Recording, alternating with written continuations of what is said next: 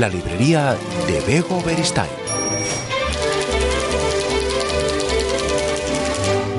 Hola, ¿qué tal? Bienvenidos, bienvenidas. Hoy en la librería recibimos a un hombre del que se está hablando mucho, sobre todo porque una serie de Netflix de las que más se está viendo en estos momentos está basada en su primera novela. Estamos hablando de La cocinera de Castamar, una serie que, como decimos, se ha colocado ahí en los puestos eh, primeros del ranking y que publicaba nuestro invitado en el año 2019. Dos años después vuelve con una nueva novela, con los diez escalones, vamos a hablar de ellas y vamos a hablar eh, de su historia. Fernando Muñez, ¿qué tal? Bienvenido. Muchas gracias. Bueno, Fernando, que eh, llevas, en el mundo de la literatura desde muy, muy, muy pequeño. Eh, empezaste con 14 años, si no me equivoco, a escribir tu primera novela. Luego llegaron tus primeros guiones de cine. Eh, te licenciaste en filosofía, hiciste cortos, completaste toda tu formación académica en cinematografía en Estados Unidos. Y en el 2002 empezaste a publicar literatura infantil y juvenil. Fue en el 2019 cuando te conocimos definitivamente con la cocina de Castamar y ahora le siguen los diez escalones. Bueno, eh, qué trayectoria más chula, Fernando. bueno, bueno, ya sabes, la, vida te va llevando de un sitio a otro. Pero sí, bueno, eh, eh, al final uno pues eh, va buscando su hueco, ¿no? O sea, mm. yo escribir he escrito desde siempre, desde, bueno, pues aprendí a leer lógicamente primero, pero pero he de decirte que me convertí antes más en autor que en lector, eh, en el sentido, sí, porque me gustaba escribir, le escribía cuentos a mi hermano, le escribía cuentos a mi madre, ya, ya escribía, más que el hecho de, devorar, que eso vino un poco después, eh, lo de devorar los libros. Pero bueno, sí, entonces a partir de cierto momento, pues eh, del 2002 prácticamente empecé, empezamos a teníamos una empresa que se dedicaba a hacer libros eh, juveniles infantiles y, y, eso fue un poco nuestro inicio dentro del mundo editorial, ¿no? Sí, oye, y, tu vida está muy está muy marcada también por el cine, lo hemos contado, hiciste cinematografía en Estados Unidos. Y, y es que al final el lenguaje literario y el lenguaje audiovisual pues igual no tienen nada que ver, pero uno sin el otro es difícil que exista. bueno, claro, no, o sea, la sinergia que está normalmente del libro a la, a la pantalla, ya sea pequeña o grande, eh, pues parece como casi una sinergia, ¿no? Que, que, que viene, viene practicándose mucho, ¿no? O sea, ya de tiempos. Entonces, eh, a mí me gustan los dos lenguajes, son dos lenguajes diferentes, efectivamente, y, y no, no funcionan lo mismo ni de la misma forma, eh, ¿no? O sea, el papel lo aguanta mucho eh, cuando uno va a rodar, sin embargo tiene un presupuesto, eh, cuando el presupuesto en blanco al final, ya me entiendes, ¿no? El papel lo aguanta todo, claro. pero pero cuando vas a hacer una serie o cuando vas a hacer un, eh, bueno, yo serie no he hecho ninguna, pero película, sí es cierto que tienes un presupuesto al que te tienes que ajustar, tienes unos decorados, tienes unas limitaciones técnicas que, que marcan un poco también hasta dónde puedes llegar. ¿No? si tienes siempre el presupuesto de la Guerra de las Galaxias no hay problema. Claro, pero, eso, eso normalmente en el común de los mortales no pasa. Oye, eh, ¿cuánto hay de ti en La cocinera de Castamar, serie de, de Netflix? Eh, pues mira, hay de mí, eh, como sabes, soy el, coproductor ejecutivo creativo y, y, bueno, digamos que yo cuando ya me planteo ceder los derechos de la novela, eh, entiendo que varias cosas. La primera es que bueno, yo voy a plantear una serie de prerrogativas de qué tipo de formato me gustaba que se, se rodara la serie. O sea, a mí me gustaba un formato, tal vez por deformación cinematográfica, que fuera panorámico, es decir, que tuviera eh, lo que se llama un 2.35, un 2.40, eh, cosa que está así, hecha así, y me, me encanta. Eh, me, me, me, preocupaban los decorados, que, que estuvieran muy bien construidos, la luz, que los fondos, todo tuviera textura, que estuviera rodado con humo, que tuvieran densidades. O sea, digamos que yo planteé todas las prerrogativas sobre el vestuario, las cuestiones técnicas y no técnicas eh, de lo que yo quería que fuera la serie. Y una vez que yo tomé esta decisión, eh, porque sé perfectamente lo que hay que, eh, lo que significa llevar esto a cabo, tuve que dejar esto en manos de los otros profesionales, que son los que tienen que tomar otro tipo de decisiones.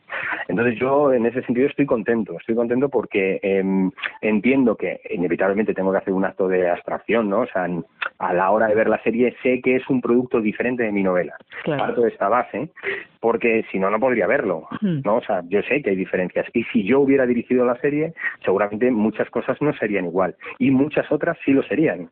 Es decir, que al final entiendo que hay otros profesionales que están contando su obra derivada de la mía. Y entonces por eso yo le tengo mucho respeto a eso. Sí, y bueno, la verdad es que hay muchos autores que dejan en manos de otras personas y dicen, bueno, ya eso no me pertenece, eso tiene poco que ver conmigo. Vemos que en tu caso, y bueno, tampoco podía ser de otra manera, ¿no? Sobre todo por tu amor al cine, por tu trayectoria también como cineasta, eh, es más difícil, ¿no? Que te quedes ahí fuera. Eh, ¿Te sorprendió mucho eh, cuando en el 2019 publicaste La cocinera de Castamar y se convirtió de una manera bastante rápida en un bestseller? Porque tú ya llevabas trayectoria literaria, pero la verdad es que cuando te presentas con tu primera novela para adultos y de repente ves que, que a la gente le gusta, que corre de mano en mano y que de boca en boca se va hablando de la cocinera de Castamar, dices, hombre, pues qué tecla he tocado, ¿no? Eh, para dar con este éxito. No, no, no, no lo sé.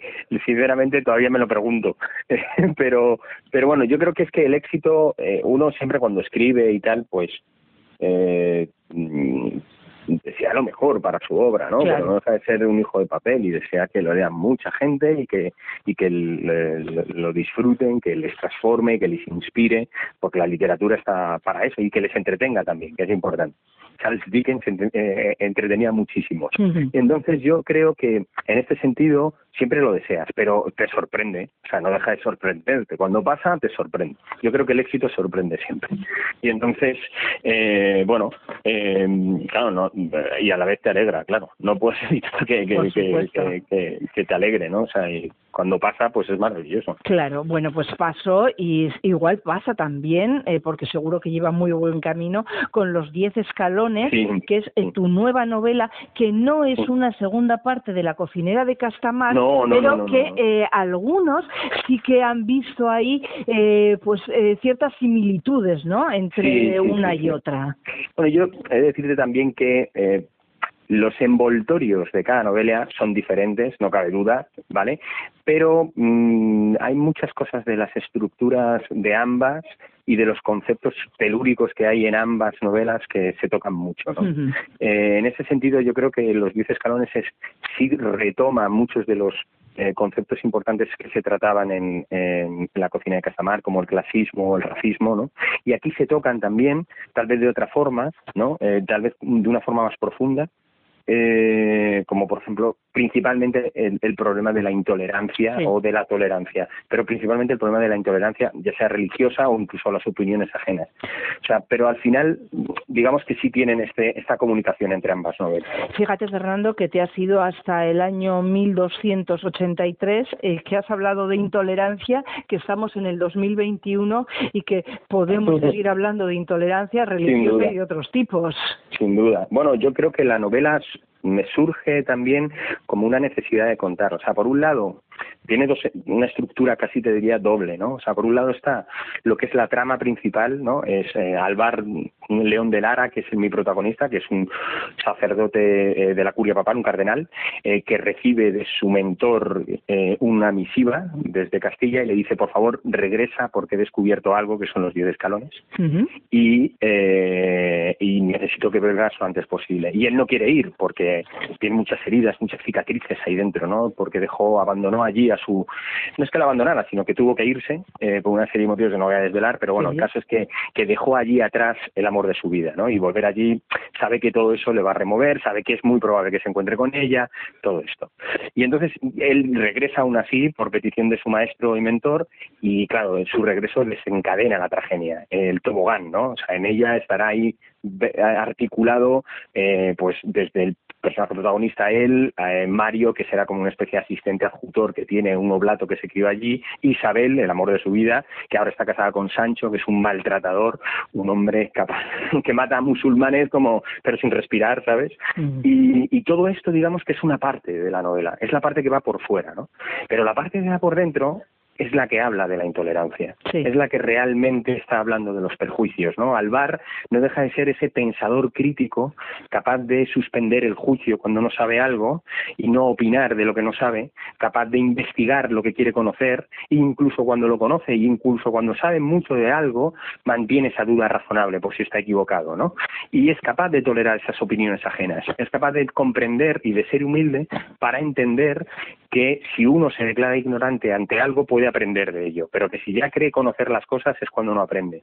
Entonces, digamos que esta es la segunda parte, ¿no? La, corriente telúrica que va por debajo. Y a mí me interesaba hablar de estos, porque claro, por lo menos al menos suscitar, que cuando alguien termina la novela suscite cuánto hemos cambiado. Claro. Porque, eh, perdona, perdona, que es que si no me enrollo yo. Sí, no, no, no, te iba a decir que claro, que no se trata solo de que eh, vivamos un thriller trepidante, en este caso un thriller medieval, sino que al final, como me ibas a decir ahora, nos hagamos una pregunta, ¿no? Claro. Claro, claro. Sí, a mí me interesaba este concepto. Esto de que has hablado de cuánto de intolerantes somos ahora, pues claro, tiene mucho que ver con, con, lo que pasaba entonces, ¿no? La, eh, Medievo no deja de ser un mundo de contrastes, ¿no? La Iglesia en un momento determinado estaba eh, acaparando libros, demandando libros, traducciones principalmente de los árabes y, los judíos, que sí tenían eh, en, en, sus lenguas natales los clásicos latinos y griegos, ¿vale? Y entonces los pedían, pero a la vez quemaban aquellos libros, o sea, los atesoraban, pero también era mejor quemar algunos, no vaya a ser que atenten contra nuestro status quo. Hoy en día nos, nos sigue pasando esto, ¿no? O sea, la intolerancia a las opiniones ajenas eh, es muy frecuente, o sea, no, no, no, no toleramos que alguien nos pueda llevar la contraria y, y, no podemos debatir y en el diálogo está el progreso realmente. Hmm. Entonces yo, esto sí me interesaba mostrarlo muy bien. O, o, o cuidado, incluso saber que hay ideas que son tan perniciosas como las que atentan a los derechos humanos que no deben tolerarse, por ejemplo. Claro. Sí, sí, eh, y hablas de xenofobia, de intolerancia religiosa y de mujeres, de mujeres eh, fuertes, mujeres valientes eh, que se rebelan contra la estructura patriarcal de entonces, que ha cambiado poco, y también sobre el, contra el machismo. Y fíjate dónde nos vamos en el tiempo, ¿no? Todos esos hilos tan actuales tocados en los diez escalones.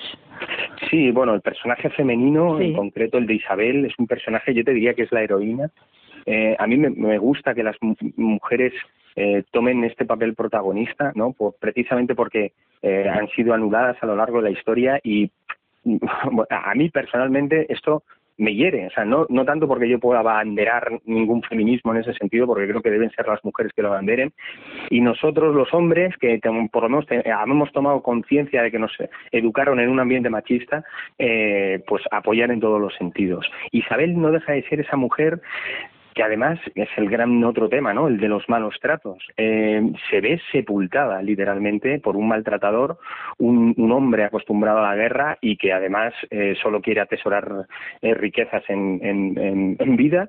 Y claro, su mujer no deja de ser un objeto, casi te diría. Y, y, esa destrucción de, de, la persona viene con esas palizas. Y ella es, casi te diría que el arco del personaje es una reconstrucción. Es una persona que recuerda la fortaleza que tuvo y que ha sido aplastada pero no destruida. Hmm. Y ese clic que le hace la cabeza, ese momento en el cual dice esto se ha acabado, o sea, esto, esto no va a acabar como este tío dice, esto tiene que cambiar de otra forma.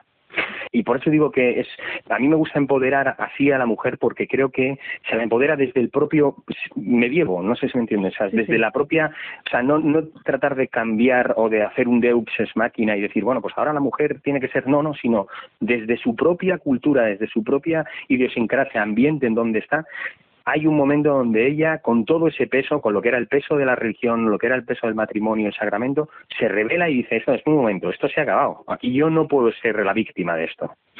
Y eso me gusta.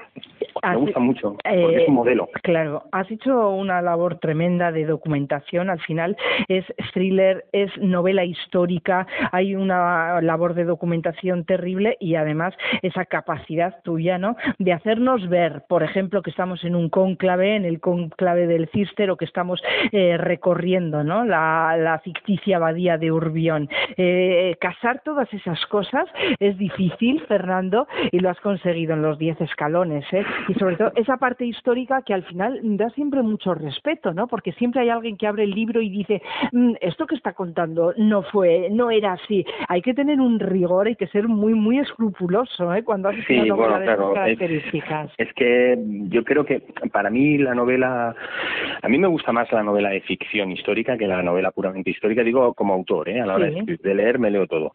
Pero de escribir me gusta más la ficción histórica, es decir, a mí me gusta eh, ser escrupuloso con esto de la historia, viajar eh, a esos mundos, mirar por la mirilla, pero tratar de ser lo más, eh, digamos, eh, honesto con, con esa época, ¿no? Luego, luego la ficción te puede pedir pequeños cambios, ¿vale? Pero, pero, pero se hacen desde lo que te decía, desde la propia documentación. Sí. El sabiendo cómo eran, porque si no al final lo tergiversas y estás contando una historia que no, que no funciona. Sí, oye, eh, decíamos eh, al principio de esta charla cómo está funcionando eh, la, la cocinera de Castamar y los 10 escalones también mm, supongo que lo ves, ¿no? Porque tú no puedes escribir sin ver lo que estás escribiendo, ¿no? Sin utilizar casi casi un lenguaje que, que te lleva va directamente al cine? Bueno, eh, te lo agradezco, pero en cierta forma me pasa, sí. O sea, al final agradezco que lo digas, pero mm, eh, escribo mucho en imágenes. Claro. Eh, de vez en cuando algún editor ya me dice, esto no hace falta que lo describas tan pormenorizadamente, pero porque lo tengo en la cabeza. Claro. Y entonces eh, sí me, me pasa esto. O sea, sí es cierto que lo veo muchas veces y mis obras pues son, pueden tener a lo mejor esa facilidad de ser eh, eh, transmutables al lenguaje audiovisual, ¿sabes?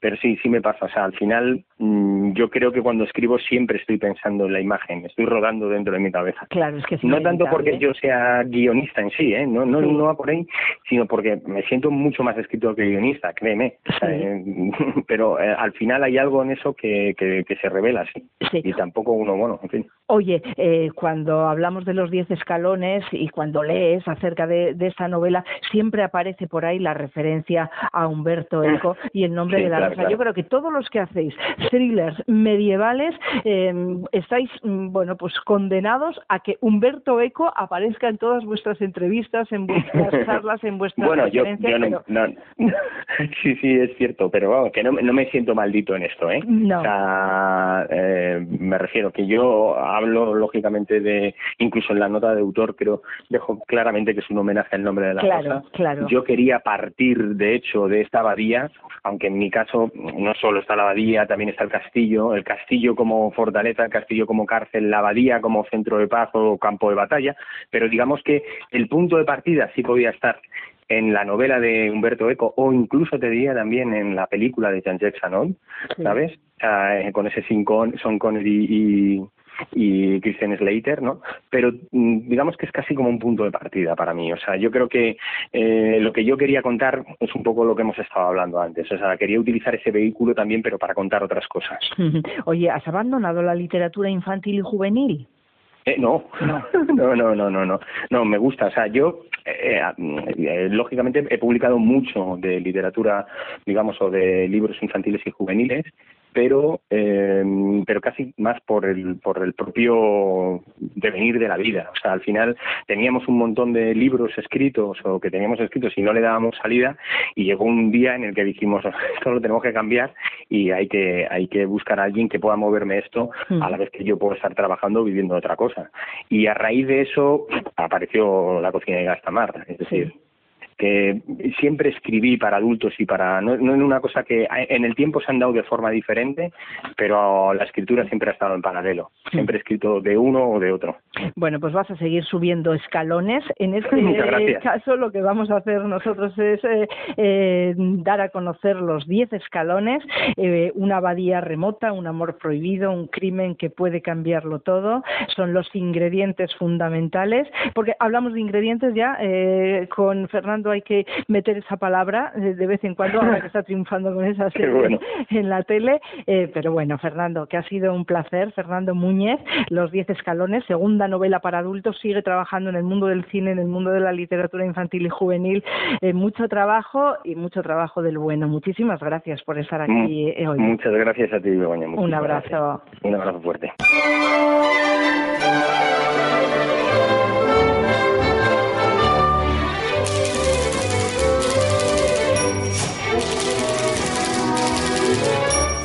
la librería de Bego Beristain.